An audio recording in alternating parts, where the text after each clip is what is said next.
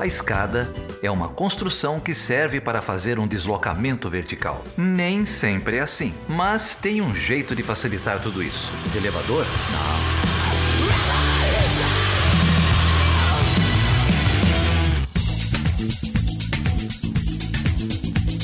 Seja bem-vindo e seja bem-vinda ao Chutando a Escada, o seu podcast de divulgação científica em relações internacionais. Eu sou Felipe Mendonça. Hoje a gente tem a alegria de receber uma amiga, uma professora, uma grande pesquisadora, a Laís Tomás. Ela é professora lá da Universidade Federal do Goiás e ela vem aqui no Chutando a Escada para nos contar um pouco sobre um projeto de extensão muito importante que ela ajuda a coordenar junto com uma equipe muito competente, como a gente vai ouvir aqui, chamado Politizar. É, bom, a iniciativa, como vocês vão ouvir aí, ela atua em várias frentes para o engajamento da juventude na política institucional e, enfim, o projeto já vem colhendo resultados que inclusive nos ajudam a pensar em possibilidades melhores aí para e mais plurais inclusive de se fazer política no Brasil, algo que a gente está precisando muito, basta ver o noticiário da política brasileira e projetos como esse de extensão, feitos por mulheres engajadas, como a Laís, fazem toda a diferença, como vocês verão. E quem conduz a conversa é a professora Débora Prado e a Carol Pavese. Então fiquem até o fim e aproveitem, que é um, é um sopro de esperança esse episódio.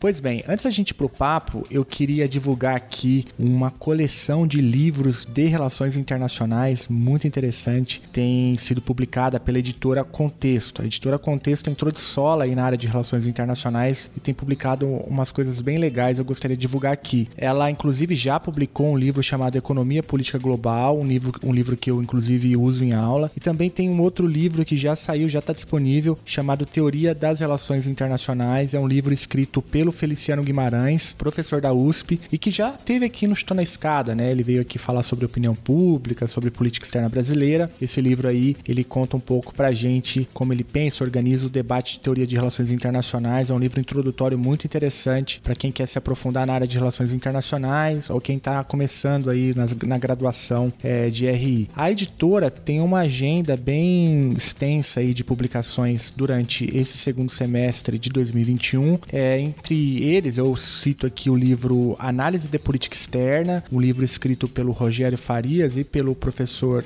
Haroldo Ramanzini, colega meu aqui da Universidade Federal de Uberlândia. Em setembro, sai um outro livro muito importante chamado Direitos Humanos e Relações Internacionais, da professora Isabela Ramanzini, também colega minha aqui da UFO. E em outubro sai mais, uma, mais um livro aí da coleção chamado Organizações e Instituições Internacionais, ou seja, uma agenda bem legal da editora Contexto, que tem dado essa contribuição muito boa, muito grande aí para a área de relações internacionais. Parabéns, editora Contexto texto. A editora, inclusive, nos mandou aqui três kits da coleção. Dois deles nós sortearemos entre os apoiadores e apoiadoras do Chutando a Escada. Se você ainda não é um apoiador, não é uma apoiadora, então te convido a entrar em www.chutandoaescada.com.br e veja lá quais são as possibilidades é, para se tornar um apoiador e concorra, portanto, a dois kits da editora Contexto dessa coleção aí bem legal de relações internacionais. Ah, mas Felipe, eu não posso me tornar um apoiador ainda ainda. É, olha, não se preocupe, a editora também mandou um outro kit para a gente sortear entre todo o público do Chutando a Escada. E para concorrer, basta você seguir a gente lá no Instagram, marcar a nossa arroba no post de publicação desse episódio, 223, episódio com a Laís Tomás, é, e diga lá pra gente porque você precisa do kit. A melhor resposta receberá o kit pelo correio, sem esforço nenhum, demais, não é? E se você não for nem sorteado, não for apoiador, e, enfim, Caso você tenha interesse em comprar algum livro da coleção ou até a coleção inteira, você tem um cupom de desconto de 25%, hein? Basta você entrar lá no site da editora e digitar escada 25 e você vai ganhar na hora 25% de desconto. E eu queria agradecer também a editora Contexto pelo trabalho e pela parceria com o Chutando a Escada. Bom, em tempos tão difíceis, né, como esses, eu espero que vocês estejam todos vacinados ou que pelo menos com a perspectiva de vacina, eu mesmo já tomei a segunda dose, a Carol tomou a primeira, Geraldo a primeira, Débora a primeira, enfim, lá no, no grupo de apoiadores sempre tem gente é, comemorando lá a vacinação. É, eu espero que a vacina chegue rápido para você. E como o noticiário não ajuda, né? É, a gente precisa de exemplos aí de projetos é, que nos façam, né, acreditar num sistema político melhor. E o projeto da Laís, o Politizar, é um exemplo disso. Então espero que vocês gostem do papo. Então, sem mais delongas, com vocês, Laís Tomás, sendo entrevistada por Débora Prado e Carol Pavese. Deixa eu me apresentar, que eu acabei de chegar. Depois que me escutar, você vai lembrar meu nome. É que eu sou de um lugar onde o céu molha o chão, céu e chão gruda no pé, amarelo, azul e branco.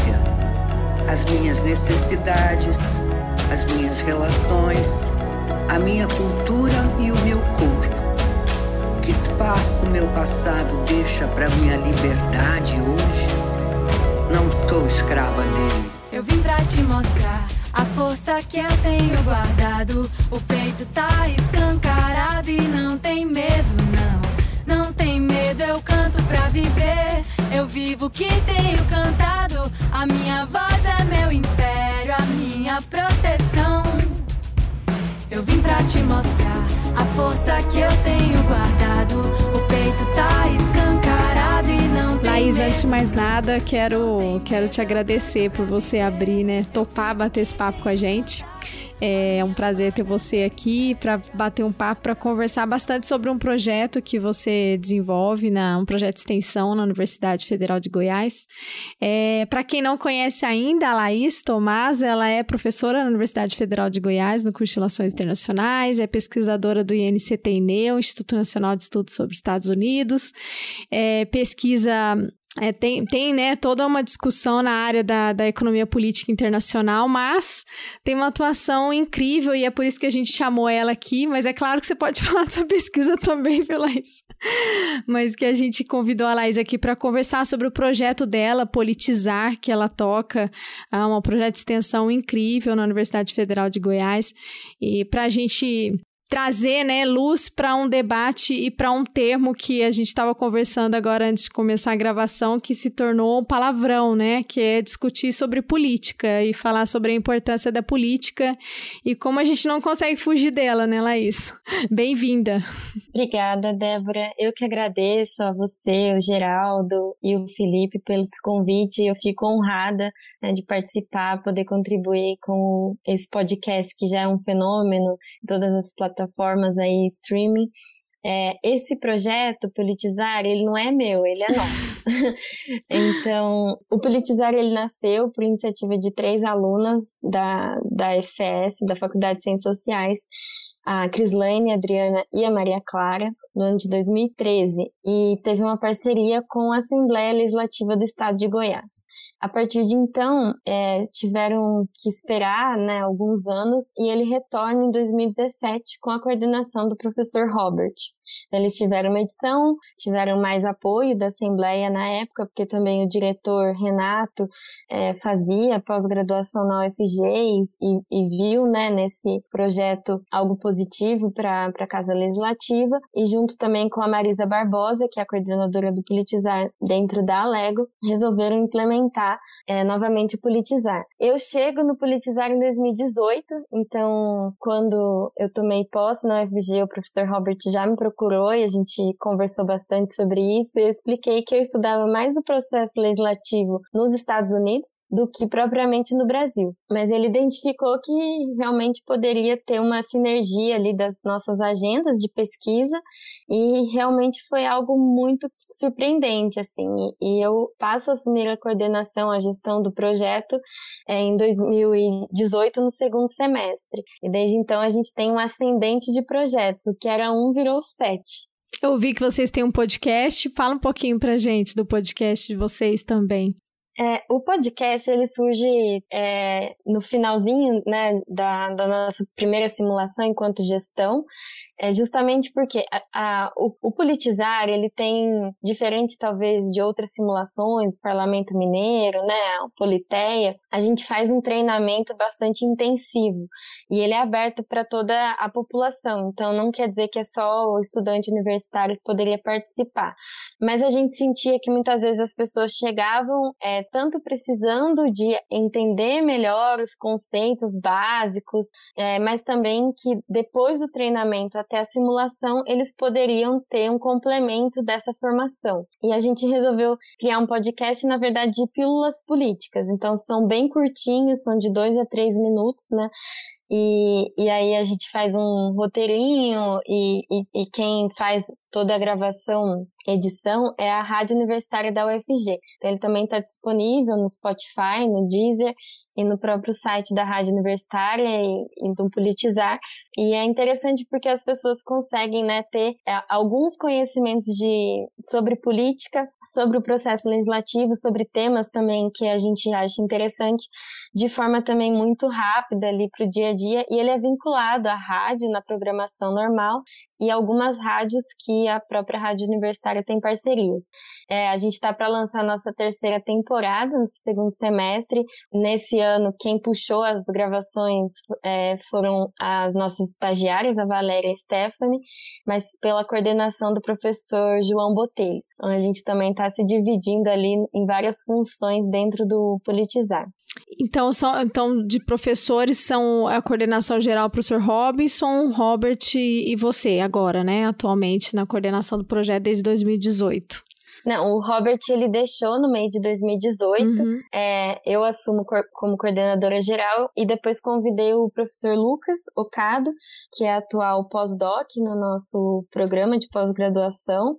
E o ano, é, no começo desse ano a gente também recebeu o reforço da professora Rayane, que acabou de entrar na UFG e também tem é, bastante conhecimentos na área de jornalismo, porque a gente tem uma parte de comunicação que a gente gosta de desenvolver bastante nas redes sociais, né? E a Rayane tem ajudado bastante nesse nesse espaço. Ela ainda não conheceu Politizar Simulação, mas está nos ajudando bastante. Além do professor Lucas, da professora Rayana, nós também temos o apoio da professora Camila na parte da comunicação da nossa série tradicionais.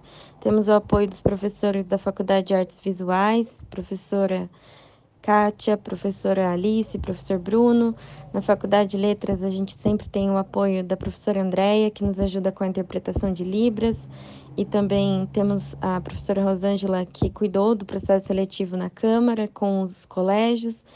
E atualmente temos também a colaboração do professor Paulo Scalise e a professora Bárbara Rocha, é, nessa questão da integração entre politizar e projetação rural para ajudar 43 municípios que também têm comunidades é, quilombolas, ribeirinhas e assentamentos. É, então, quem não conhece, né, pode seguir. A gente tem tanto o arroba politizar.ufg quanto o arroba politizargin, G é, de gato, Y, N de navio, ponto UFG. Esse GIN, ele é o nosso é, projeto junto à Câmara Municipal de Goiânia. Então, além da Assembleia Legislativa, no ano seguinte, é, em 2019 foi quando a gente é, conseguiu fazer um convênio com a Câmara, só que em vez de voltar o projeto para quem já tinha o ensino médio completo, a gente vai para as escolas. Então a gente teve que selecionar escolas, né? Foram no início 12 escolas selecionadas das diversas regiões de Goiânia e a gente gostou da ideia de é, diversificar. Então existem escolas públicas e privadas. E foi bastante importante ver essa junção, né, das várias realidades. A gente teve uma aluna não ouvinte também participando do projeto. É, e outro aspecto interessante do politizar, e, e até como um experimento político, é que a gente sempre seleciona, dentre os candidatos, 50% mulheres, 50% negros, quilombolas. É, a gente ainda não teve representantes indígenas inscritos, mas é uma meta, né, que a gente quer ter essa representatividade. E a gente também tem no nosso edital uma cota para refugiados também. Então, pessoas com deficiência é, e essas populações mais vulneráveis, elas têm voz dentro do politizar. E as mulheres têm realmente tomado um destaque muito grande. É, a gente teve já uma presidente eleita da Assembleia, a Marta Quintiliano. É, no ano seguinte também tivemos uma mulher, dentro da Câmara também tivemos uma mulher. Então, é uma realidade paralela, né, e, e bem diferente da realidade que a gente vive hoje, né, que a mulher tem tanto, é, tem tanto potencial, mas não tem tanto espaço dentro da política. Ô Laís, me explica pra gente melhor como funcionam essas simulações é, nesse projeto, né, junto ao Legislativo de Goiânia, é, e qual é o impacto que essas simulações elas têm no, dia a dia e na, na prática, é, na aprovação de leis, se tem alguma influência na prática do Legislativo. Conta pra gente um pouquinho mais sobre o funcionamento do projeto de vocês. É, a gente tenta simular o processo legislativo das duas casas, né, municipal e estadual, em quatro dias. Então, obviamente, a gente, é, por mais é, que siga o rito, né, todo o rito é, processual, a gente, obviamente, está pulando ali os prazos para que os alunos consigam identificar é, como que um projeto é apresentado em plenário, é, como que, como que ele pode ser é, é discutido dentro das comissões. Então, ele vai para a CCJ, depois ele vai para as temáticas. A gente acaba selecionando três comissões temáticas para focar né, o, o projeto em cada simulação. Então, isso acaba ajudando para que a gente discuta direitos humanos, é, ciência e tecnologia, educação, ou, é, mesmo é, energia, né? A gente teve já várias é, comissões temáticas selecionadas. Após esse, esse rito, né, os projetos são aprovados e, e, os alunos têm que também fazer relatoria no meio da simulação, né? Tem uns que brincam que nem dormem durante a simulação, eles se articulam muito, eles, né, fazem todo o processo das votações e e, e é interessante porque eles entram falando, ah, a gente vai fazer diferente, de repente eles pegam é, fazendo igual, né, os políticos que, que eles acham que vão fazer diferente, mas fica essa lição de que é difícil, é um processo complexo, mas que, de repente, sabendo as regras do jogo, você tem mais condições de, né, admitindo o erro e tentando mudar essa situação. Quando os projetos são aprovados, né, a gente coloca no nosso site e os próprios é, deputados e, e vereadores da Lego podem é, utilizar esses projetos para apresentar como leis mesmo, né? Como projetos de lei dentro da Assembleia.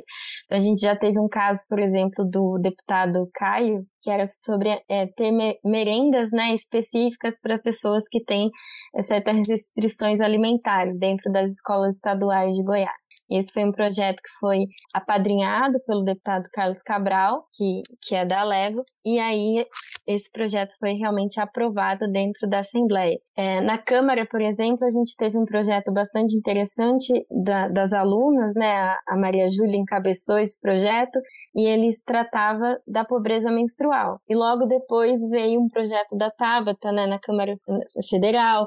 É, a, a deputada Ava, nesse atual mandato, também apresentou um projeto nesse sentido e a gente ficou bastante feliz porque foi um tema bem discutido durante a simulação e que a gente vê que está tendo um impacto cada vez maior né, dentro da sociedade, as pessoas estão entendendo a necessidade de, de absorventes como item de natureza básica, né? Enfim, é assim, é, é muito gratificante ver esse lado de uma ideia de um aluno, né, ou mesmo de alguém da sociedade, virar lei. Por outro lado, um grande fruto do politizar é empoderar essas pessoas, né? Tanto as meninas, mulheres, como a gente está é, falando, né, elas ganham espaço, ganham voz, mas também as comunidades quilombolas. Então, a Marta, que foi uma, a primeira presidente mulher da, da Lego, né, ela tem origem quilombola. E ela mesmo me contava, né, o quanto que isso foi positivo, porque toda a nossa simulação ela é televisionada pela TV Alego. Então, nas comunidades, eles poderiam assisti-la e ver, né, uma negra quilombola ocupando um espaço de poder é, que não é usual para a nossa sociedade, é, é algo muito importante, né, e, e reforça toda a questão da representatividade dentro do nosso projeto. A gente ficou realmente extremamente feliz de, de ter mais engajamentos, né? Assim como ela, outros também. Super interessante. É, Laís, fala pra gente como que acontece a escolha das matérias dos projetos, né? Assim, você falou da pobreza menstrual, da merenda, de onde sai e qual é o critério que, os, que as estudantes e os estudantes têm para escolher qual tema vai ser debatido, qual é a pauta? Ótima pergunta, Carol. É, durante o treinamento, a gente já faz algumas palestras direcionadas, né? Sabendo quais as comissões que a gente vai focar, a gente chama especialistas também. Então, por exemplo, quando a gente sabia que a comissão ia ser do Direitos Humanos, a gente teve uma palestra com o William Laureano, que hoje trabalha no Acnur, né, na, na Agência da ONU para os Refugiados, e traz esse viés, a, a, ideia de boas práticas, né, do que, que é discutido no âmbito é, federal, mas focando como que isso pode ser aplicado no âmbito estadual. É, a gente teve outras palestras sobre energia renovável, né, para eles pensarem também como isso poderia é, ser feito no âmbito estadual no, no estado de Goiás enfim, a gente pensa essas temáticas, né? Geralmente, então, a gente tem essas três palestras temáticas, para além das palestras do rito é, legislativo, ou mesmo da elaboração normativa, né? de como fazer um projeto de lei. Até um outro é, produto que a gente está fazendo é um aplicativo que a pessoa pode simplesmente, né? Digitar cada parte né, da, da lei, a emenda, o corpo do texto, a justificativa, e ele já sai formatado no, do jeito né, requerido pelas casas legislativas. Então, às vezes, as pessoas têm até dificuldade, acham que não vão conseguir, e com esse aplicativo a gente realmente espera né, ajudar mais. Assim. Tem outro aplicativo que tem ajudado muito, mas esse foi desenvolvido pelo Estado de Goiás, que é o Tá na Lei. Então, as pessoas podem olhar o que já está na lei e também ter ideias novas, né? Então eles podem é, ter a ideia da pobreza menstrual, observar se já teve outro projeto, né? Tanto dentro do politizar quanto na, na sociedade mesmo, né? Uma lei aprovada no âmbito estadual, municipal e propor emendas, né? Não necessariamente você tem que criar um projeto do zero, né? Mas de repente você melhora uma política pública justamente de propor uma emenda a uma lei já existente. Ô Laís, conta para mim também, é, eu fiquei curiosa, porque assim, eu já conheci alguns projetos de simulação com os alunos de Relações Internacionais, simulações da ONU nas escolas públicas, né? É, mas a, é, tem uma grande inovação no, no, no, debate do projeto de vocês, porque é justamente trazer à tona uma discussão sobre a importância da política, como que a política ela, ela é parte do nosso dia a dia e como que ela pode impactar a vida da sociedade, que eu acho que é um desafio para a gente discutir tanto na universidade quanto na sociedade, né? E aí eu queria saber um pouco mais também, se você puder contar pra gente como funciona esse tipo de articulação nas escolas, que você falou que tem os projetos no ensino médio, ensino médio, ensino fundamental, como que, se você tem alguns relatos para contar pra gente sobre essa discussão. Ótimo, Débora. É, no caso, são alunos do ensino médio, então a primeira parte da, do nosso trabalho é ir às escolas mesmo, como você falou. Então a gente foi de sala em sala. Teve uma vez que eu entrei num colégio militar e a ideia era que a gente conseguisse reunir todos os alunos numa quadra e a gente falar no microfone. Mas no fim a, o, o microfone não estava disponível, lembro que aconteceu algum imprevisto na hora, e a gente teve que ir em 28 salas de aula para explicar é, em 10 minutos, né, o que é política, o que faz um vereador e para convencê-los, né, a tentar se inscrever no nosso projeto. Caramba, é, 28. É, esse dia, assim, eu, eu, eu me surpreendi com a, com a minha voz, né? Ainda bem que eu tinha, né, um, um dos nossos estagiários na época, o Matheus também. A gente se dividiu, então foi 14 cada um, mas mesmo assim foi um pouco cansativo. É, mas a gente foi em todas as escolas. É, nessa, nessa simulação de 2019 foram 7.500 alunos impactados pelas visitas nas escolas. É, e obviamente a gente, por ser a primeira vez, né, do politizar na, nas escolas, a gente teve um número é, é, de 250 inscritos, o que já foi bastante positivo, né? Mas o processo seletivo envolvia também redação. É, se a gente tivesse 7.500 redações, ia dar trabalho também. Mas graças a Deus a gente teve a colaboração também da Faculdade de Letras da, da UFG e eles fizeram também um trabalho com os professores, deram um guia, né, da redação no estilo do Enem, então a gente já estava treinando também esses alunos e alunas para como, né, tratar esse tema na forma da redação, o que foi bastante positivo, né, as pessoas que fizeram o processo seletivo é, elogiaram o processo. Depois a gente teve que selecionar os 35. Então foi uma tarefa difícil, né? É, a gente até é, fez uma espécie de competição inicial, porque as escolas que tinham mais inscritos ficaram com mais cadeiras, né? A gente tinha o um mínimo de cadeiras, é, é, mas aí teve esse balanço. Então a gente teve uma escola particular, na época que teve mais inscritos, então obviamente eles tiveram mais cadeiras, né?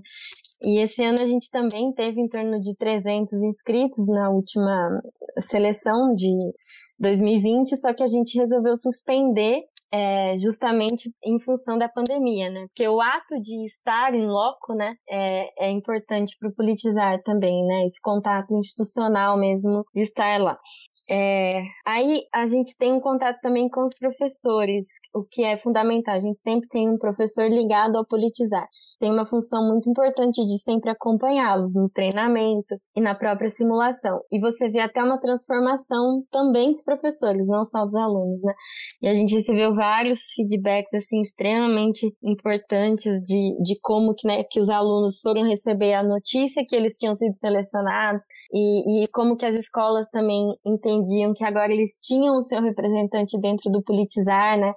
Que foi não eleito, né, de maneira é, de uma votação, mas que de alguma forma tinha sido selecionado. E eles podiam contribuir com ideias, né? Então a gente sabia que ali não estava uma pessoa por si só, né? Eles é, podiam tro conversar, trocar ideias do treinamento até chegar na, na simulação mesmo. Então, é, depois da simulação, é, obviamente tem a, o segundo momento, porque tudo que a gente grava, posta nas redes, né, filmado, divulgado no YouTube, nas TVs da, das casas legislativas, tem essa repercussão importante e eu acredito que é realmente uma função nossa trazer o jovem para a política, né? Porque se a gente quer uma geração mais engajada, a gente tem que mostrar que eles têm que participar para dar essas ideias, né? Teve uma dinâmica que a gente fez soltando uns balões com os problemas que eles achavam que, que tinha na cidade, depois cada um estourou e, e foi buscar uma solução para outro problema que ele nem, nem sabia que, que tinha e essas discussões foram extremamente importantes, assim, né? E, e eles começam a entender realmente isso, né? Eu preciso de uma solução. Se eu reclamo que o transporte público não tá bom, não participar das audiências públicas sobre transporte público me deixa a parte do que pode acontecer, né, no seu dia a dia. Então eles gostaram muito desse, desses tipos de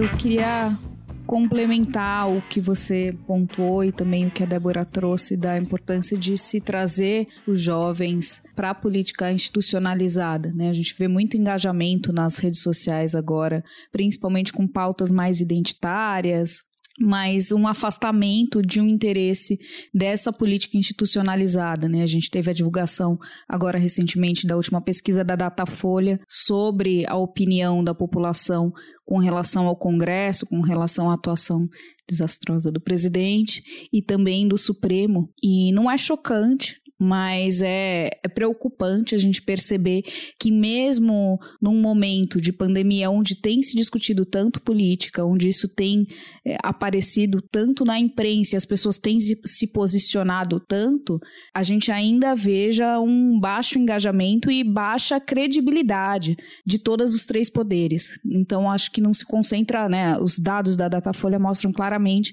que não é só uma rejeição em relação ao presidente, mas é também em relação à atuação do Supremo em relação ao Congresso e que esses dados só corroboram um, um contínuo, que a gente já vem através, né, já, as pesquisas anteriores também demonstram que oscila-se muito pouco, né, a, a taxa de aprovação aí vai ser muito baixa. Então a gente vai ter aproximadamente aí mais de 45% da população achando que a atuação do Congresso é regular e depois pouco menos de 40% achando que é ruim e a gente não tem nem 15% que acredita que seja uma atuação boa. E isso é muito preocupante. Quando a gente depende, quando o nosso sistema democrático requer tanto essas instituições, né? Então acho que o trabalho que vocês fazem é muito importante para resgatar esse engajamento e essa credibilidade na política. Porque uma coisa são os políticos individuais, né, ou os partidos, enfim, e outra coisa são as instituições e esse modelo de democracia que a gente tem e que por enquanto parece a, a menos pior das opções, né? E e acho que. Então, assim, eu queria talvez que você elaborasse um pouco mais sobre essa percepção, né? Essa, é, esse desengajamento dessa política institucional, embora seja um exercício de simulação, mas quando a gente vê a fala das pessoas e a fala dos jovens e o interesse em, por exemplo, participar de eleições ou acompanhar o trabalho de um deputado, de uma deputada, ou achar que existem ainda políticos que são bons, né, embora minoria, mas não repetir aquela retórica de que político nenhum presta e tudo mais, como que você percebe se há uma mudança em relação a essa percepção é, dos políticos e das políticas no Brasil. É, obrigada, Carol. Realmente é, é muito complexo é, entender como que a gente pode fazer com que os jovens se engajem mais, né? Mas a sociedade como um todo. Para os maus políticos, ou quer dizer, aqueles que nem deveriam estar na política, o fato da sociedade não se engajar é tido como positivo, né? Porque daí eles podem fazer o que quiserem, né?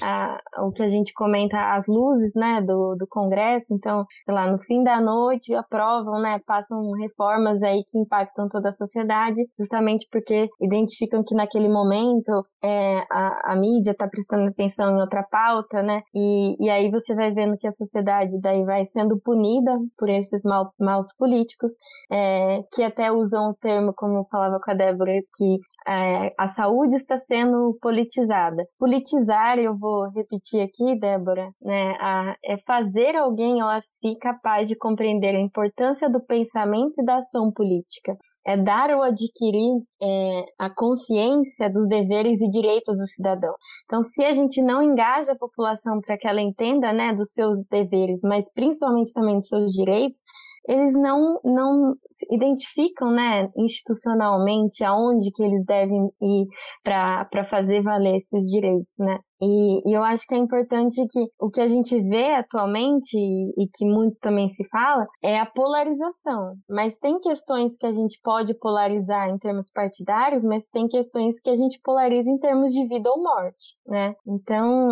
é, é muito complexo realmente você, de repente, explicar para um adolescente de 15 anos que ele poderia assistir uma sessão do, da TV Câmara na TV, porque aquilo não o encoraja né? Ele não entende o processo e ele vai achar aquilo extremamente chato, não vai entender por que, que tem que olhar uma CPI, né, que está acontecendo agora. É, e de repente a gente também pensa em alternativas a isso. Então, na pandemia a gente não está com simulação é, presencial e a gente resolveu fazer né, um projeto politizar HQ, então uma história em quadrinhos feitas por pessoas, né, que participaram da simulação na Câmara. Então, os próprios jovens estão dando a narrativa, né, dentro dos seus lugares de fala, estão ajudando a criar os personagens. É, a Faculdade de Artes Visuais está nos ajudando nesse processo e a gente também tem o Politizar Game. Então também está sendo criado com a ajuda também de simulandos, simulandas que participaram anteriormente do Politizar a terem games, né, que estimulem uma lógica de votação para que eles entendam o processo de negociação, né, de, de quem tem determinado cargo, tem poder de agenda, que controla o tema, que controla exatamente quando será uma votação, porque se aquela votação acontece naquele momento, às vezes tem baixo quórum, então passa com mais facilidade. Então, a partir dessas dinâmicas que a gente espera que essa percepção da sociedade como um todo comecem a mudar, né? Então, se a gente começa agora também na, em Goiânia, ou com participantes também de, é, do estado todo de Goiás, a gente tem até umas bolsas para estudantes de outras cidades de Goiás, a, Assembleia financia né, alimentação, hospedagem, é, translado, tudo para essas cidades que são selecionadas, que a gente está tentando fazer até um rodízio, ampliar mais cidades que não fiquem só no entorno né, de Goiânia. E a ideia é realmente de popularizar a política, né? De mostrar que a gente não está num pedestal, né? Que não é do alto do privilégio dos homens brancos que a gente tem que manter é, a política como ela está, né? A gente é, vive num país que muitas vezes parece que ainda está nas capitanias hereditárias, né? Que a política vai passando de pai para filho e não é assim, né? A gente tem que analisar propostas, a gente tem que olhar planos de governos, a gente tem que ver que é, há impactos locais, né, para políticas federais, estaduais. Então, a gente tem buscado essas várias iniciativas, né? É podcast, é aplicativo, é jogo, é HQ, e, e eu acho que a gente tem conseguido, pelo menos, né, o retorno que a gente esperava, assim, de ter lideranças, né, pessoas que é, muitas vezes fizeram politizar e saíram candidatos ou candidatas, o que a gente ficou bastante contente também. Eu acho que nas últimas eleições é, do Estado, é, foram municipais, mas no Estado a gente teve 10 candidatos que saíram do Politizar. Então, pra gente, se fosse um, já seria lindo. então, 10 a gente tá super contente. É, e tivemos mulheres. Então, isso foi extremamente importante, né? A gente tem um movimento que a gente apoia, que é o Goianas nas Urnas também, que tem buscado é, ajudar essas mulheres, né, a formular campanhas e tal. É, e, e, eu acho que talvez essa realidade, não sei se no, no médio ou longo prazo vai ter impacto, mas a gente espera que sim. Ah, é maravilhoso, assim, o projeto de vocês, né? Eu espero que, tomara que, e que isso também, que a gente tenha um transbordamento desse projeto para as outras universidades, né?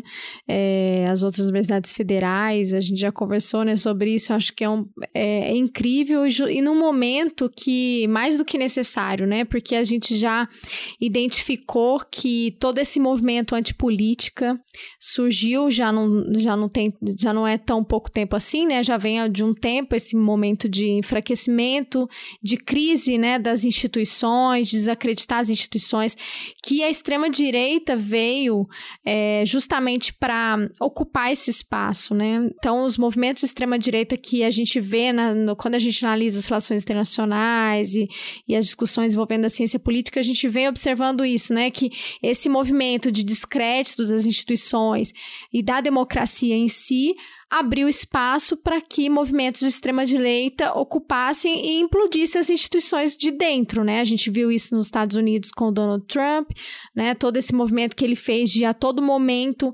atuar no limite daquilo que era constitucionalmente previsto, né? Em muitos momentos ele ultrapassou, né? A invasão no Capitólio foi um exemplo bem claro disso, né? O tanto que ele tensionou as instituições, né?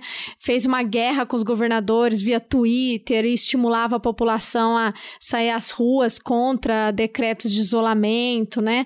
A gente só troca o lugar, o país, o nome do presidente. tem situações extremamente parecidas com o que acontece aqui no Brasil, né?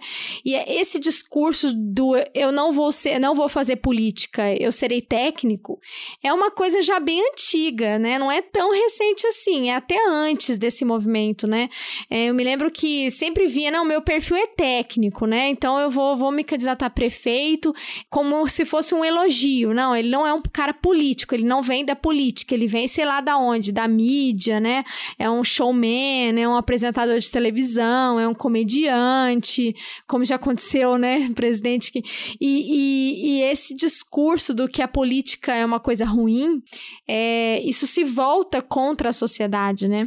E esse é um tema que vem, que vem sendo muito debatido, mas eu acho que a maior dificuldade é justamente essa que você apontou, Laís, do o que fazer a partir daí, né?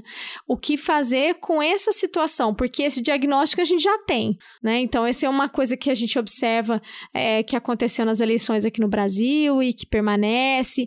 É, agora, o fato do, do, da discussão sobre a política é, tomar esse espaço negativo, né? Como a gente estava conversando que na CPI da pandemia, por exemplo, é, não, porque teve, foi uma representante lá é, que ocupava, eu esqueci o nome dela, do, do, do, Plano Nacional de Imunização, que ela saiu, né? Ela pediu para sair e ela disse: não, eu saí porque eles estavam politizando, né? Então, politizar tornou-se um problema, tornou-se uma, um, uma coisa negativa, uma coisa ruim. Então, a própria definição do que é política já tornou-se um tema maldito, né? Então, se você quer ocupar um espaço, tem que falar que você não é político. Não, mas eu. E, e, e isso vem justamente dessa generalização, né, de que todo político não presta, de que todo partido é ruim, e, e a partir daí, como você falou, ó, no apagar das luzes as coisas vão acontecendo e quem sai no lucro são é justamente é justamente essa é, é esse grupo, né, de políticos, né? Eles vão se beneficiando desse silenciamento mesmo, né, dessa falta de atuação, dessa dessa paralisia da sociedade, né, dessa inércia que a gente vê as coisas acontecendo. Ah, mas é assim mesmo, né? Ah, no Brasil é assim mesmo, não vai dar em nada, vai acabar em pizza, ou os políticos são todos bandidos, rouba mais fácil, que é uma discussão antiga, né? Você vê que a gente não é de hoje, né?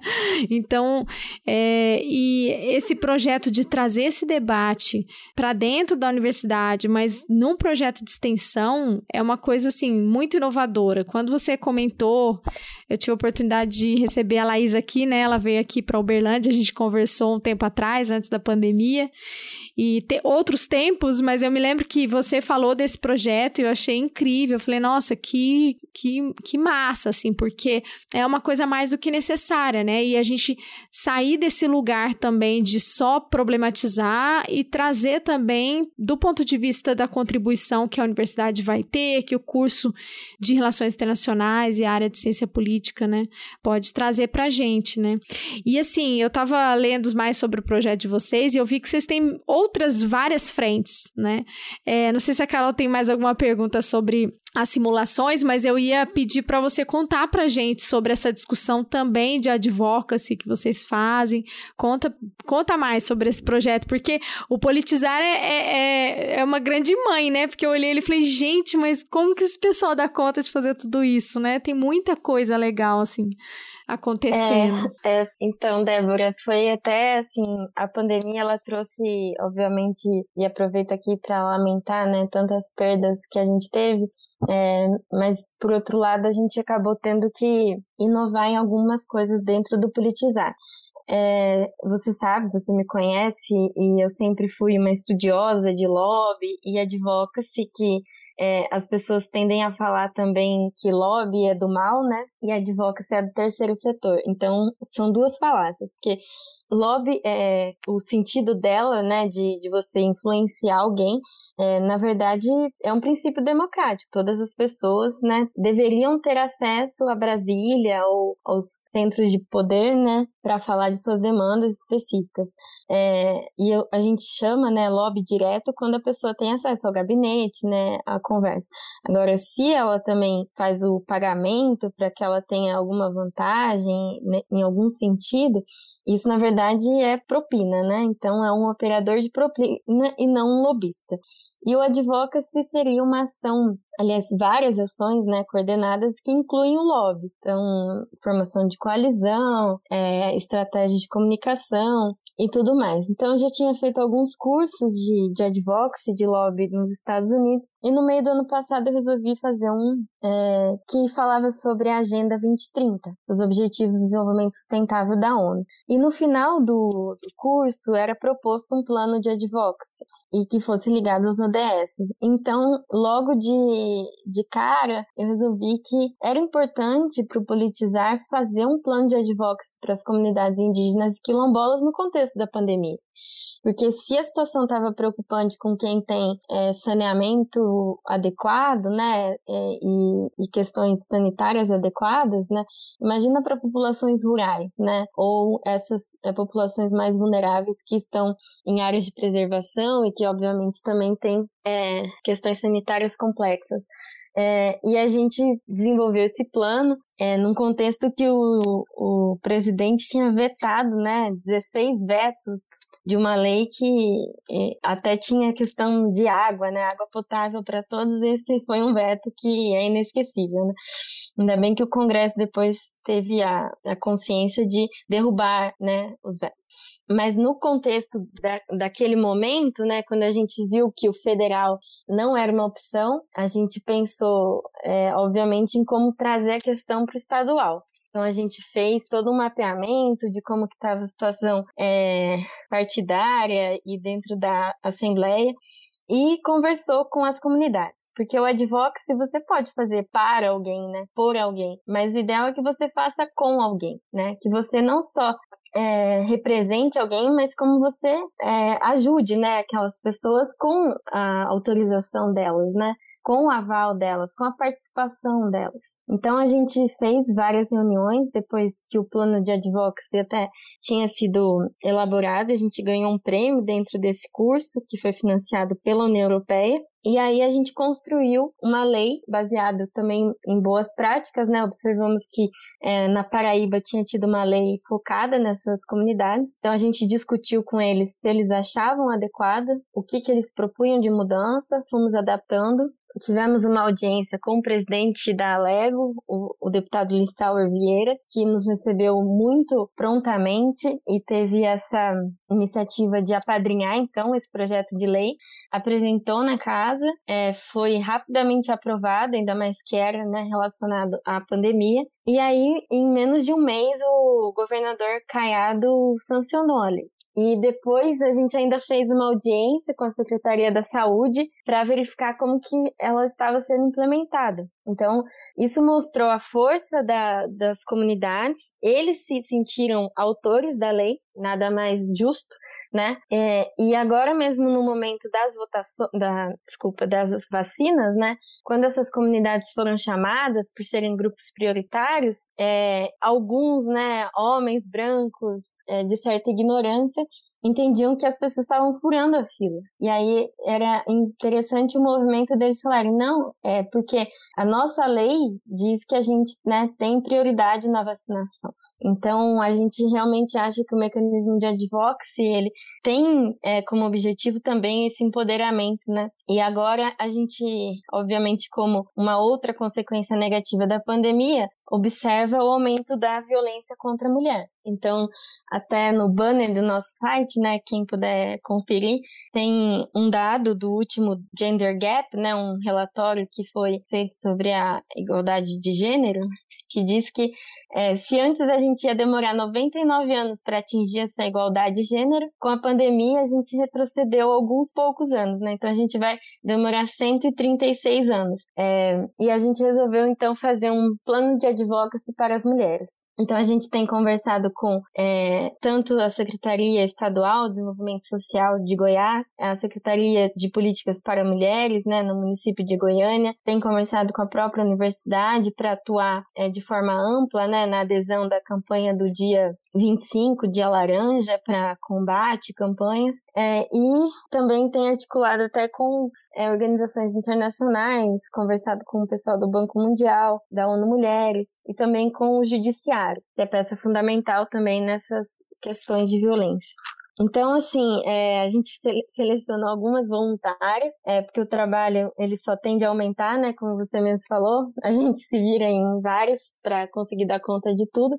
E nessa agenda a gente tem é, muito trabalho. Até uma das voluntárias perguntou: Ah, até quando vai o projeto? Falei: Bom, se vai demorar 136 anos para a gente atingir a igualdade, eu diria que o projeto tem que ter pelo menos 136 anos, né? Pode ser que a gente não esteja mais aqui, mas alguém vai ter que continuar. Yeah. E a gente tá, assim, muito feliz, né, com o engajamento dessas mulheres e ao mesmo tempo triste, porque todo dia é um novo episódio, né? A gente nem precisa dar muitos dados aqui para porque todos sabem o número de feminicídios que aumentaram, né? As brigas, divórcios dentro do da pandemia, com as pessoas tendo que ficar isoladas em casa, as meninas, né, adolescentes que não tinham as escolas para conseguir fazer as denúncias de abuso de pai, de tio, de irmão, de tudo, né? A gente sabe que o inimigo necessariamente não está na rua, né? Então, às vezes está dentro de casa. E com a pandemia a gente tem essa situação ampliada, né? O número de casamentos infantis aumentou muito no mundo todo. É... E assim, mesmo as gravidezes, né, indesejadas também, é... aumentou também as desejáveis, obviamente, né? Então, até vários colegas aqui foram é, pais da pandemia, mas assim, é muito triste ver mulheres que engravidaram sem querer dentro da, da pandemia num país como o nosso, né? É, e aí fica assim a nossa articulação de tentar melhorar as políticas já existentes. A gente vê que no estado de Goiás, apesar dos índices é, serem terríveis, né? O quinto maior estado de feminicídio, a gente pode e, e, deve, né, tentar divulgar as políticas já existentes, né? Os canais de denúncia, ligar 180, 100 quando for é, crianças, adolescentes, mas também é, falar do Pacto Goiano, que é para a segurança das mulheres, falar da Sala Lilás, onde elas podem fazer exame de corpo de delito com um atendimento mais humanizado, explicar que existe uma casa-abrigo, né? Que se ela for para a delegacia fazer a denúncia, ela pode é, ser direcionada a essa casa-abrigo. O endereço da casa-abrigo não é divulgado, então, é, seja lá quem é, for o agressor, não vai conseguir entrar em contato com ela enquanto ela estiver na casa-abrigo. É, e outras é, questões, assim, que a gente descobre, né, quando começa a estudar o tema com mais afinco. Porque se às vezes a mulher, ela se submete a esse ciclo de violência, ou seja, ela também não consegue sair, né, do ciclo de violência, Muitas vezes é porque ela depende financeiramente, né, do companheiro, da companheira, não sei. E aí a gente também começou a buscar cursos de capacitação para essas mulheres, tentar divulgar oportunidades de formação, né. É, e existem alguns projetos de leis interessantes que pedem que as empresas elas é, contratem né, no seu corpo de funcionários 5% de mulheres que foram vítimas de violência. Na verdade, é, a gente até pode pensar, bom, num quadro de uma empresa atual, né, que a gente sabe que todas as mulheres é, ou passaram ou passarão por uma violência, 5% é muito pouco, né? Porque às vezes ela já emprega esse 5%. Mas a gente pode é, pensar nos próximos, né? Nas próximas vítimas que possam encontrar empresas que estejam dispostas, né? A, a ter um acolhimento também.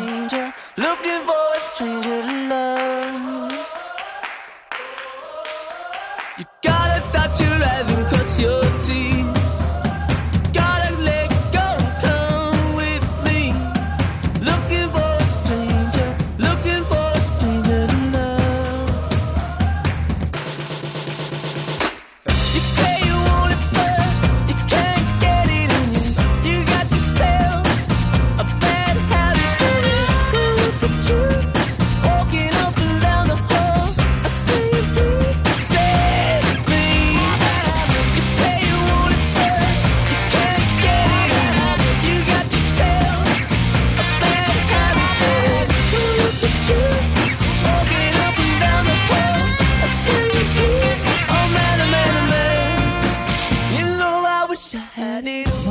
controverso. Agora eu vou polemizar aqui mas é uma questão tão, tão íntima, tão pessoal, e você publicizar e ainda colocar de repente no seu currículo para se candidatar a uma vaga na condição de vítima, você se expõe, né? É o que a gente fala tanto sobre violência doméstica, violência sexual, que quando você precisa relatar, reportar, o grande, aliás, um dos grandes problemas, além da impunidade, mas é você reviver tudo que você passou, toda a sua experiência Né? Então, você chegar num, numa empresa e se colocar lá, olá, eu sou a Carolina, estou aqui e estou na cota de vítimas de violência doméstica. E todos os meus colegas ficarem sabendo, os meus chefes, toda aquela estrutura bem patriarcal, né? Eu acho um pouco assim, expor desnecessariamente e, e nem sempre todas as mulheres que são vítimas vão querer ficar se colocando nessa condição o tempo inteiro, principalmente quando você consegue resolver a questão, né? Às vezes ter um desfecho, você quer seguir adiante, você não quer ser estigmatizada como a vítima de violência doméstica pela sua vida inteira. Então, eu acho problemático. Assim, eu entendo essa questão da, do auxílio econômico, né? Mas se a gente for pensar é, no que isso implica, eu acho bem complicado. Assim. É, você tem razão, Carol, e, e, eu concordo com tudo que você disse. É, essa não foi uma lei do politizar, né? Ela é uma lei que já existe, né, em Brasília e no estado de Goiás. É, e é realmente esse o nosso trabalho, de tentar pensar se essa lei é efetiva, se ela funciona. Qual seria também o estímulo de, de você é, verificar se ela está sendo implementada, né? E como você falou, é, ninguém quer um alvo, né? Ninguém quer se expor a esse ponto, né? É, mas de repente, não sei se dentro das casas de abrigo se poderia haver essa capacitação, né? E algumas formas de, de interação melhor e, e talvez com todo esse cuidado com as vítimas, né? Outras iniciativas que têm sido trabalhadas, que a gente tem prestado atenção, é um programa de formação para funcionários homens nas empresas, né? Então, as psicólogas da, das sedes, por exemplo, vão na, nas empresas, né? Agora tem até online, é, e explicam, né? Fazem uma formação para tentar tirar né, essa masculinidade tóxica, né? A naturalidade da agressão, de que homem pode bater em mulher, sabe? É, é um tema que realmente eu também tenho aprendido muito e, e eu acho que todo cuidado é necessário mesmo para a proteção das vítimas, né? E mesmo a questão dos dados, né? Como você falou, é muito difícil a denúncia, né? É muito difícil expor. É, os riscos, eles são muito grandes. É, e as pessoas ficam ainda mais vulneráveis. É, e, e a questão é que se a gente às vezes não tem os dados, não, não tem as denúncias, para a gente chegar no Estado, né, ou mesmo para um formulador do Congresso, do, das assembleias, para explicar que a gente tem que ter políticas para essas mulheres, é, é, sempre controverso, porque elas vão falar, ah, mas os dados dizem que o perfil é esse, mas o perfil de quem denuncia, então, às vezes é, é de pessoas que têm mais poder aquisitivo, né, que têm condições de arcar com, com com retorno, né? Que quando você denuncia, você obviamente se expõe, como a gente viu, e as pessoas vão te julgar, né? Então, mesmo no caso de Goiânia, uma jornalista, esses tempos, é, foi à delegacia, né? Expôs que ela estava sendo agredida na frente do filho de 11 anos. E o marido foi preso e depois já foi solto, né? E aí vem as enxurradas, né? Tanto de apoio, de mulheres que as apoiam, mas outras que julgam também, e outros homens que julgam, né? Que se ela apanhou é porque ela aprontou, né? Ou fez alguma coisa. É, e e não é necessariamente é, absorver o que os outros estão é, julgando, né? Entender, é, respeitar né, essa vítima, é, trabalhar pela vida das mulheres, né? Então, a gente tem um longo caminho pela frente mesmo, em todos os sentidos, e, e todo cuidado realmente é pouco. É, eu acho que só uma, bom, uma reflexão aqui, né? É, as discussões que envolvem minorias, né? Tanto do tanto mulheres quanto é, quilombolas, populações indígenas, ela vai chegar é, no legislativo quando, quando essas pessoas ocuparem esses espaços, né? Porque são leis que muitas vezes não são feitas por estas pessoas e aí o ponto de vista é, muda completamente, né? É, como você você apontou também, Laís, é 5%, mas se toda mulher já passou por alguma situação de violência ao longo da vida, que as pesquisas já apontam isso, então, seriam para todas. Mas, por outro lado, se a gente for pensar numa, nas mulheres que tem uma situação de vulnerabilidade financeira e que precisam de uma independência financeira para conseguir se sair de um ciclo de violência, é preciso pensar alternativas, como fazer, né?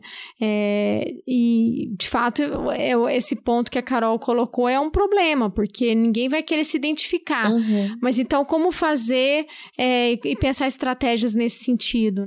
Porque aí você transforma o ter sido vítima com ser vítima. Sim. Aquilo passa a te definir Sim, como a sua sim. identidade. Sim. Né? E ninguém quer carregar isso, ao contrário. Então, eu acho que a, a chave para isso vem do empoderamento econômico, ponto. Uhum. Se você garante todas. inserção, você não precisa fazer cotas, porque senão a gente vai começar a criar cotas para absolutamente tudo, porque a estrutura é uma estrutura excludente. A gente precisa romper com essa estrutura excludente para que a gente não precise de cotas, né? É lógico que as cotas são uma ferramenta importante de inserção, principalmente quando Pro a gente fala de agora. alguns grupos, né? Para o agora para você chegar lá, mas a ideia é que a gente chegue numa estrutura social que a gente não precise mais de cotas. Agora elas são extremamente necessárias, né? Já está claro. Inclusive os efeitos positivos que isso tem quando a gente vê, por exemplo, cotas para negros na educação e o efeito que isso teve já quando a gente olha que a maioria das pessoas que se formam nas universidades públicas agora são negras,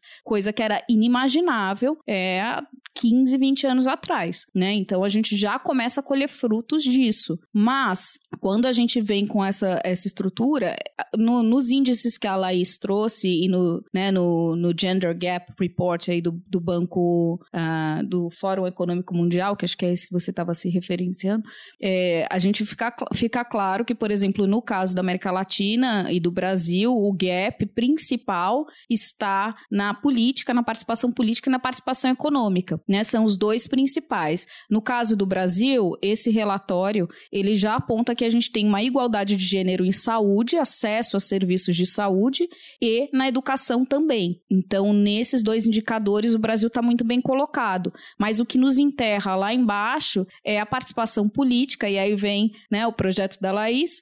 E vem a, o empoderamento, a participação econômica. E aí a gente caiu sabe que as mulheres eca- É. que caíram também. Sim. São dois, né, que a gente vê. A participação política, a gente até viu um aumento quantitativo da, de 2018, né, nas Sim, eleições de sim. 2018 e agora nas eleições municipais também, quantitativo, né, se a gente for qualificar essas novas é, Lideranças. lideranças, a gente está talvez pior nesse sentido em termos de avanços.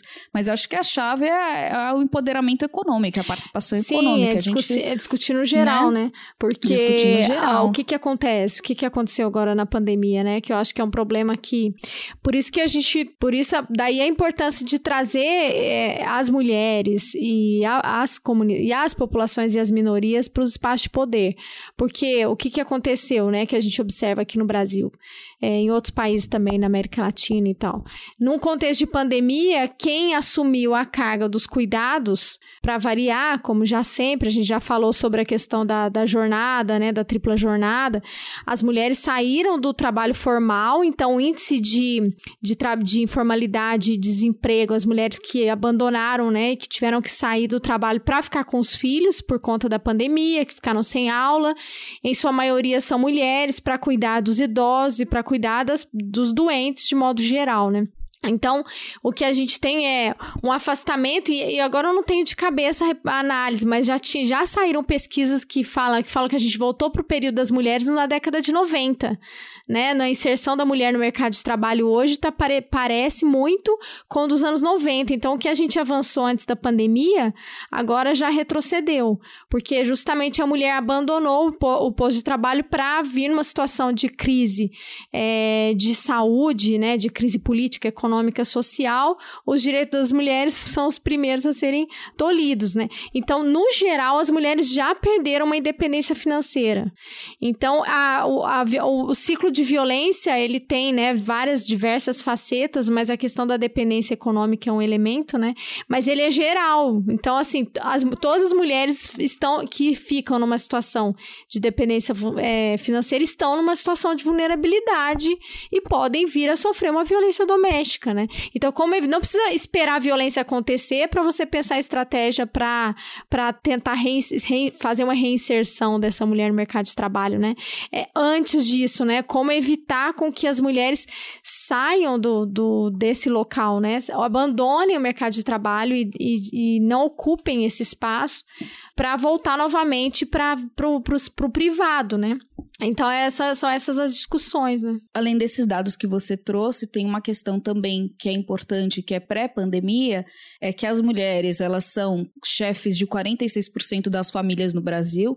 Então, esse estereótipo da família margarina, onde eles acordam, leem jornal, e aí o cara sai pro trabalho e a mulher fica em casa, isso é a realidade. E assim, 46 não quer dizer que nos outros 54 as mulheres não trabalham, né? Mas quem é o principal provedor da casa, em 46% dos casos são mulheres. Então, a, a realidade brasileira é muito diferente daquela que a gente coloca na televisão e do nosso imaginário ainda da família tradicional brasileira.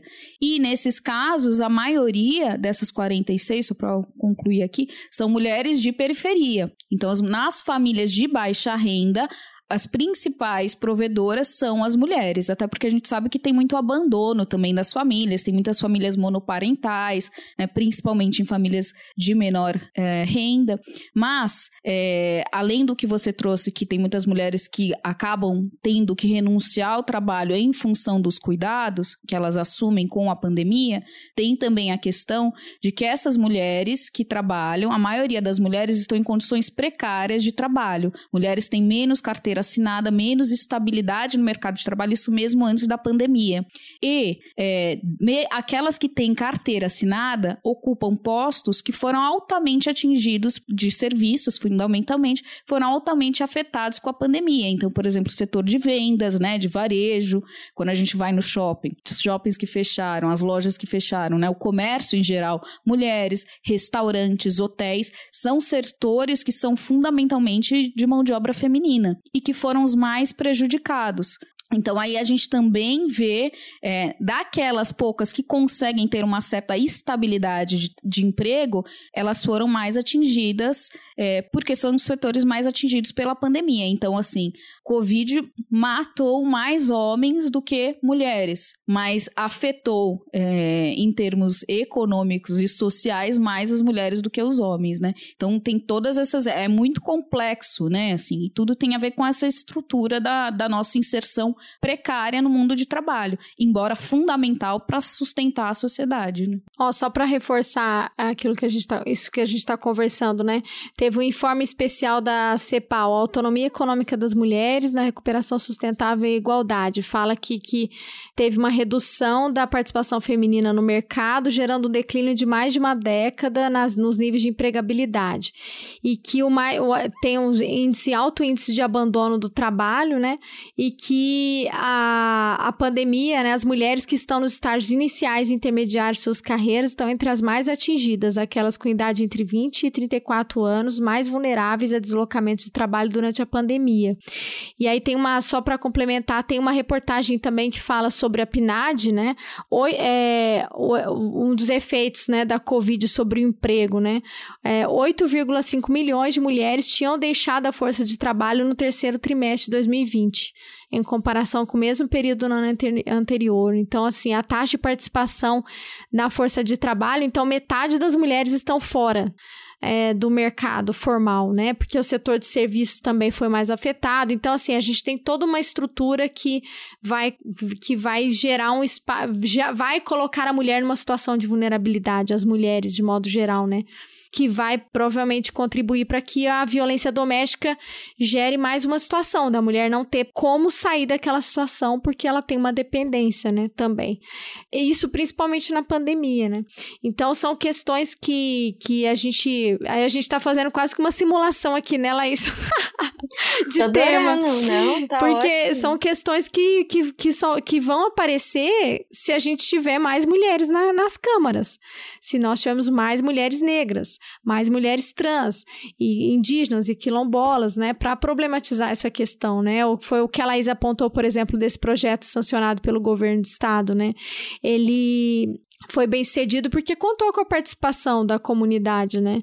E esse é o grande desafio, porque é, você, você falou que parece, mas eu acho que não parece, não. Acho que é assim. A gente ainda tá na época das capitanias hereditárias. Aqui em Minas Gerais é muito o filho, e aí o filho já vai seguir a trajetória, e o, tem 20 anos já não vai virar vereador, vai prefeito, porque tem o nome da família, né? Que aqui em Minas, assim, isso é muito forte, é o nome da família. A família dos fulanos que que vão governar a cidade, o estado, né? Então, a, esse período ainda, ainda, infelizmente, a gente continua nele, né? Acho que em todos os estados, Sim. de norte a sul, a gente consegue identificar famílias, duas ou três no máximo, né, que tem aquela trajetória longa na política que vai herdando os cargos e, os, e as boquinhas. Então é, é fundamental a gente virar esse jogo e, e se inserir nessa política, porque enquanto as pessoas estão reclamando da política e optando por não gostar, acho interessante isso, né? Não gosto de política. Esses dias me falaram que tem até uma aplicativo qualquer, não sei, um de relacionamento desses, que você pode colocar é, a sua orientação política. Então, direita, esquerda, centro e tem não gosta de política. Eu falo, mas isso não é uma orientação política, né? Política não é pizza para você falar se você gosta ou não gosta. É que nem ar. Você não pode não gosto de respirar. Não interessa, você vai respirar. Você vai estar você é um sujeito político e você vive e respira em função da política. A política tá em tudo, né? Tá no seu prato de comida, tá no aplicativo que você tem. Então, assim, é, eu acho bizarro isso. Até entendo, é não entendo direita, mas enfim, direita, centro, né? Um posicionamento. Eu não gosto de falar sobre política, mas assim, não gosto de política. Você já pensa, é, é, bolsonarista. Né? Não gosta de política. É, exato, Com... exato. já, Deve já, ser, é, já, um, já, é o Amoedo, né? Assim, tem ali o, o direito assumida, aí o pessoal do Amoedo fica no não gosto de política. É a tal da maioria silenciosa lá que votou no Trump, né? Não quero assumir que eu... Os, são os famosos isentões, né? É, no politizar, a gente também tem esse cuidado é, de, na entrevista, é, tentar identificar, né, como que as pessoas é, se auto-identificam politicamente, né? Nesses espectros e, e fazer também um balanço. Então, é realmente um experimento onde a gente tem é, todos os tipos de ideologia ali dentro. E a gente quer realmente que eles é, discutam e que cheguem a consensos.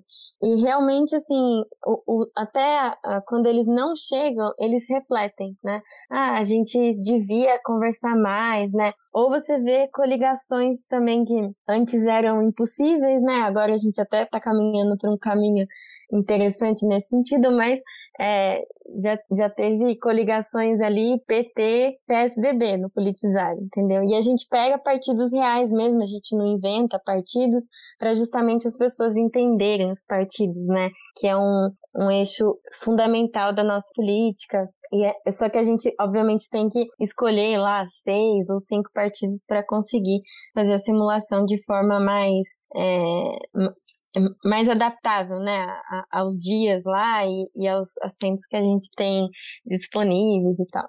É, mas eu queria é, voltar num, num, tópico só para complementar também. É, quando a gente pensa nessa questão, até nem tanto do ponto de vista só da política, é, quando a gente olha para as empresas, né? E agora o pessoal é, tem falado muito do termo ESG, né? De Environmental Social governance. Então, é, o índice né, do, do social que as empresas têm que prestar atenção, né, para além do, é, da governança corporativa ou do meio ambiente, é essa questão social de gênero. Então, não adianta também você é, enaltecer que a sua empresa ela tem 50% de mulheres e elas não ocupam cargos de chefia, né? que a gente tem que mudar né, o, o nosso caminho para a igualdade e equidade, né? E, e, colocar tanto na política quanto nessas empresas também mulheres em cargos de chefia. E eu tomo para mim que isso também tem que ser uma prática das universidades porque a gente vê a mesma prática de sempre colocar, né, homens nos cargos de direção, né, nos cargos de gestão. Então essa alternância, pelo menos de gênero, pode garantir melhores é, ideias, né, diferenças, porque na própria UFG, né? A próxima reitora que vai assumir, felizmente, é uma mulher, né? E, e, é importante que, que as pessoas reflitam sobre isso, né? Que outras unidades acadêmicas também pensem né, nessa alternância de, de ter mais mulheres que possam ocupar esse cargo de gestão, que tenham ideias que possam ajudar a, as pessoas. A, a atual reitora, a próxima reitora, ela foi uma das responsáveis pelas campanhas contra o assédio assédio, né?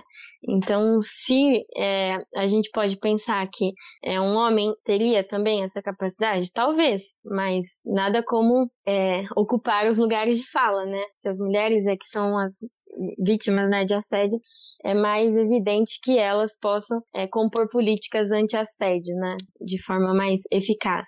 Então, é, o politizar, né, como a gente comentou, tá com esses mil projetos, né? Então, é, revista em quadrinhos, é, é, game. No game a gente também está com uma iniciativa de fazer é, um jogo junto com a Juliana Queiroz para fortalecer a questão de gênero também, né, de discutir isso em forma de game. É, tem podcast, tem Assembleia Legislativa, tem Câmara é, dos Vereadores. A gente está tendo também apoio do Estado, então, de aumentar as parcerias, né, seja com a Controladoria Geral do Estado, que também tem um programa importante chamado Embaixadores da Cidadania, que também tem feito, inclusive virtual, com um número expressivo de participantes, inclusive fora do Brasil. A gente é grande parceiro do, dos embaixadores da cidadania. Então, são várias as iniciativas que eu acho que é, podem ser implementadas, como a Débora falou, em outros estados também, né? A gente está com uma chamada aberta, aproveito também para divulgar, do lobby social. Então, esse é um projeto que é, eu tenho tocado, mas a iniciativa é da, do IBMEC, do Eduardo Galvão, que é o fundador do Pensar Helgov. Então, de pensar também como que a gente pode, junto aos Objetivos de Desenvolvimento Sustentável, ajudar as pessoas né, com esses projetos de lobby. E no estado de Goiás, a gente também é, acabou incorporando temática da conectividade quilombola né, nas comunidades quilombolas, também em função do contexto pandêmico. Então, se essas comunidades já sofrem, né, os alunos que voltaram para suas comunidades é, tinham dificuldade de, de assistir às aulas por causa da, da falta de conectividade é, as pessoas que trabalhavam que tiveram que se reinventar, porque muitas vezes também elas dependiam do turismo, né? Que ficou difícil. E a gente ouviu, assim, vários relatos, a gente ainda está na parte de identificação do problema público e, e essa turma próxima vai nos ajudar mesmo a fazer todas as outras estratégias do, do lobby, assim. Então, eu convido, né, todos e todas que tiverem interesse, como a gente está fazendo online, eu acho que é, é interessante que dá para outros estados também participarem participarem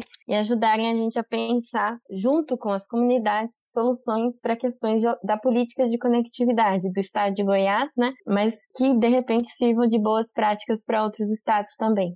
Se tivesse praia, eu tava quase indo morar em Goiás, só para trabalhar. já fiquei cinco anos em Minas, já foi minha, então já foi minha cota de montanha. É, aqui em São, São Paulo. Mas... A gente tem que compensar com outras. É, tem. Com certeza, tem muito lugar lindo lá. Nossa. É, Deve e... ter. Não, com certeza. Falando em comunidades quilombolas, né? A própria Chapada, né? Um destino muito uhum. é, consagrado já no, uhum. na, as pessoas tendem aí, agora espero que não, mas assim, quando tiver todo mundo vacinado, né, voltem a frequentar e, e ajudar essas comunidades. Mas eu, assim, não sou goiana, cheguei no estado de Goiás faz três anos, é, mas agora já assumi, né? Nosso estado, nossa Universidade Federal de Goiás, e, e sou muito feliz com com essa receptividade que eu tive, com as pessoas que eu encontrei, né?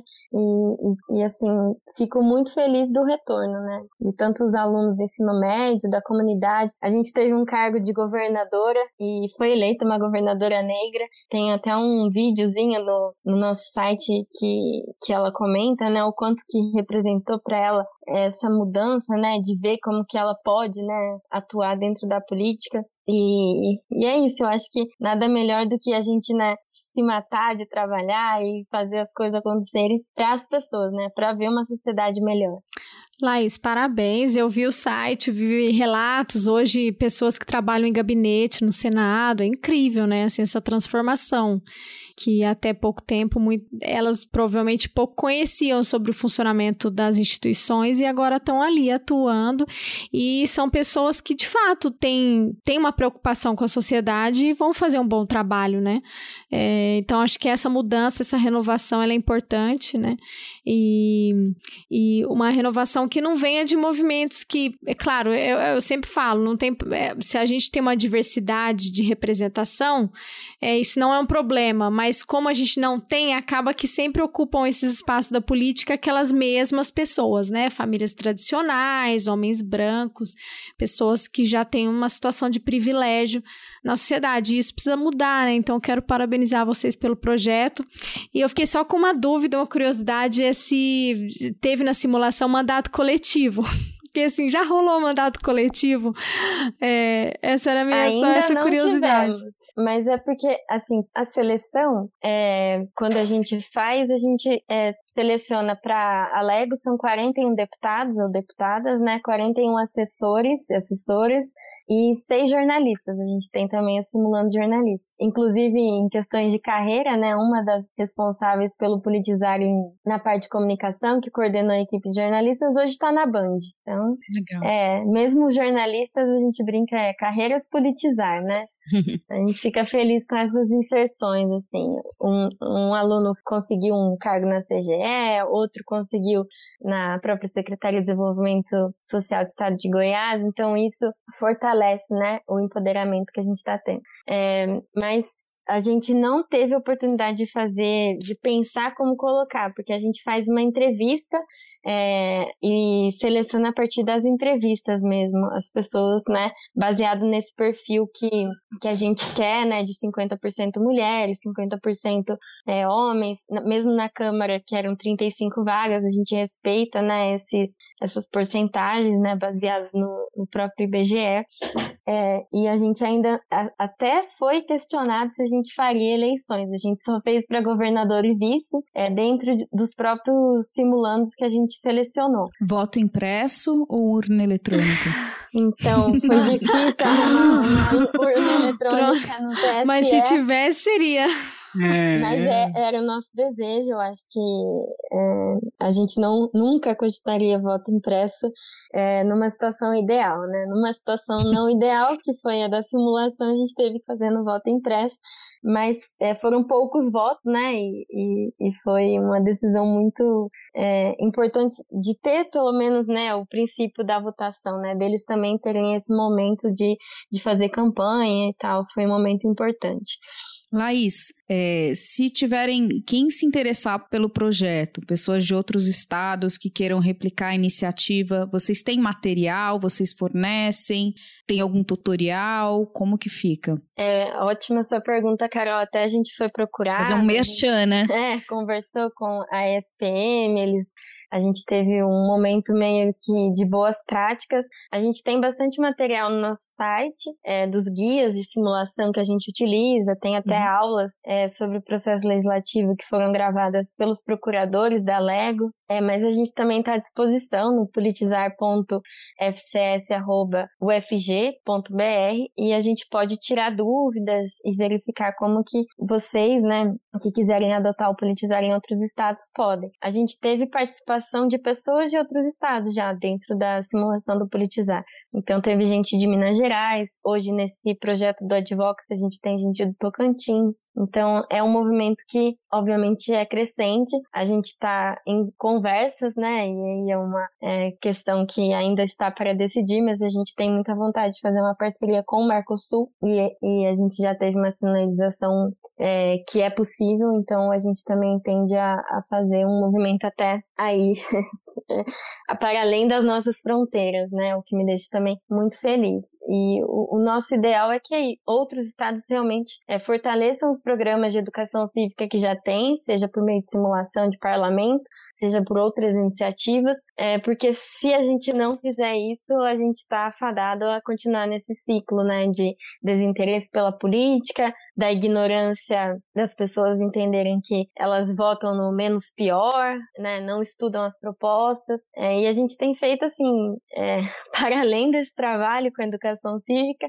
um trabalho agora com 43 municípios do estado de Goiás sobre saneamento rural junto com o projeto São Rural da UFG. A gente tem conversado, inclusive, com os prefeitos e secretários dos municípios, para além das comunidades, para pedir para que eles né, no PPA, que, que tem que ser o plano plurianual entregue às câmaras até o dia 31 de agosto, que eles incluam né, diretrizes que ajudem as comunidades rurais a terem saneamento é, e, e, questões sanitárias também dentro já dos PPAs. Isso é extremamente importante, significativo, vai ao encontro do marco, novo marco de saneamento básico a gente poderia até fazer outro programa só para falar desse projeto que é gigante, é, mas eu fico muito feliz de ser mais né, um dos sete projetos atuais do Politizar.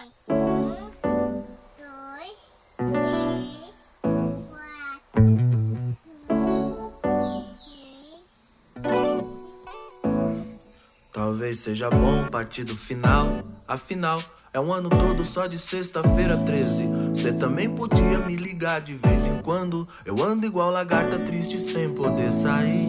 Aqui o mantra que nos traz o centro. Enquanto lavo um banheiro, uma louça querendo lavar a alma. Na calma da semente que germina. Que eu preciso olhar minhas meninas. A folha amarela, igual comida, envelhece. É a vida, acontece com pessoa e documento. É tão triste ter que vir, coisa ruim pra nos unir. E nem assim agora, mano, vamos embora, tempo Viver é partir, voltar e repartir. É isso.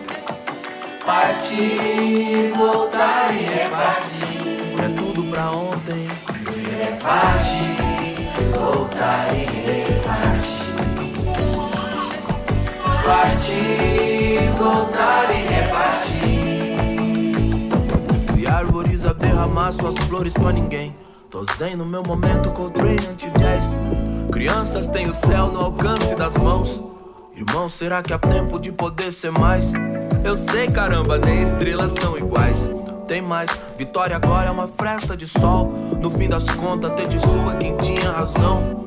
Então todas as areias dão pulheta vão e as fotos amarelam como os dentes, as plantas, a gente, a chama, a febre intermitente, vazia a estrada, cheia a caixa de entrada e de repente uma luz quadrada quente diz que viver é partir, voltar e repartir.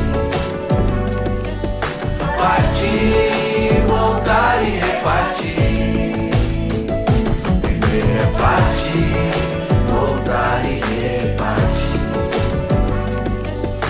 Partir, voltar e repartir. Parabéns ficar claro aqui, né, para todo mundo a importância da universidade pública, o quanto as universidades têm produzido, apesar de estarem apanhando cada vez mais do governo federal com um corte de recursos, mas esse, essa falta de, de desprestígio da universidade pública precisa ser combatida com informação sobre o quanto as universidades têm produzido em termos de extensão, de pesquisa e mesmo de ensino durante a pandemia. Então, parabéns por continuarem o por adaptarem por estarem criando tanto, né? Provavelmente tirando leite de pedras, que a gente sabe a dificuldade que se tem para se produzir esse tipo de iniciativa, ainda mais quando a gente vai para a área de humanas, um dos primeiros a, a terem corte de, de, verbas, ainda mais nesse governo, né?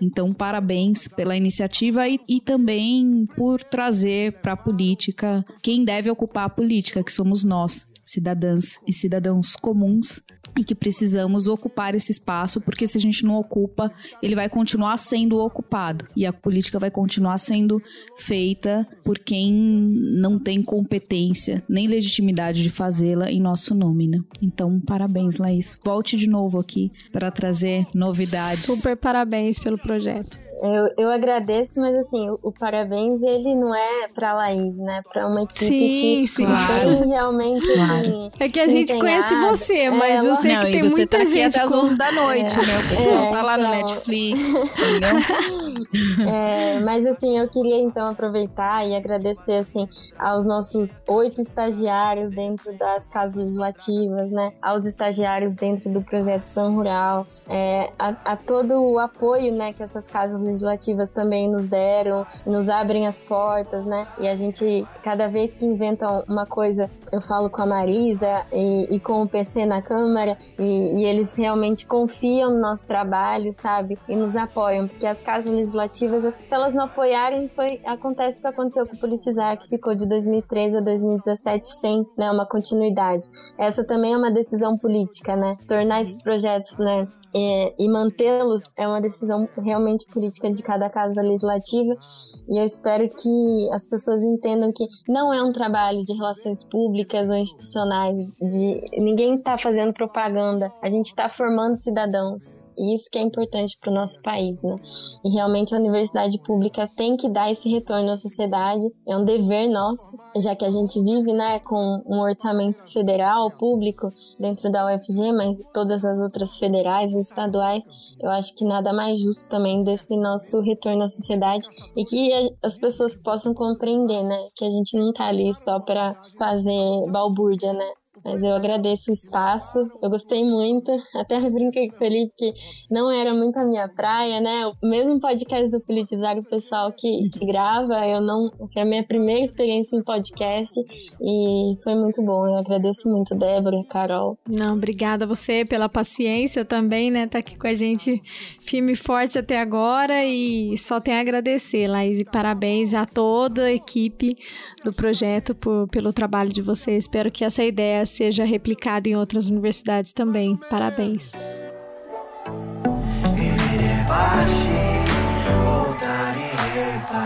Morte é quando a tragédia um costume. Partir, voltar e repartir. A diferença da qual ninguém tá imune. Partir, voltar e repartir. Mas ouça de alguém que nasceu num tapume. Partir, voltar e repartir. É só na escuridão que se percebe os vagalumes. Partir, voltar e repartir.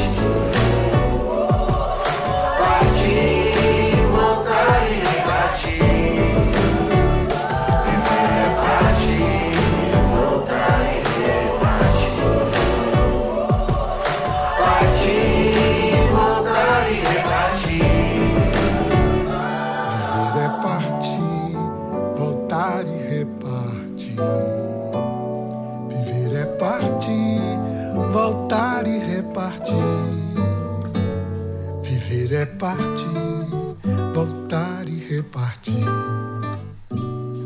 Partir, voltar e repartir.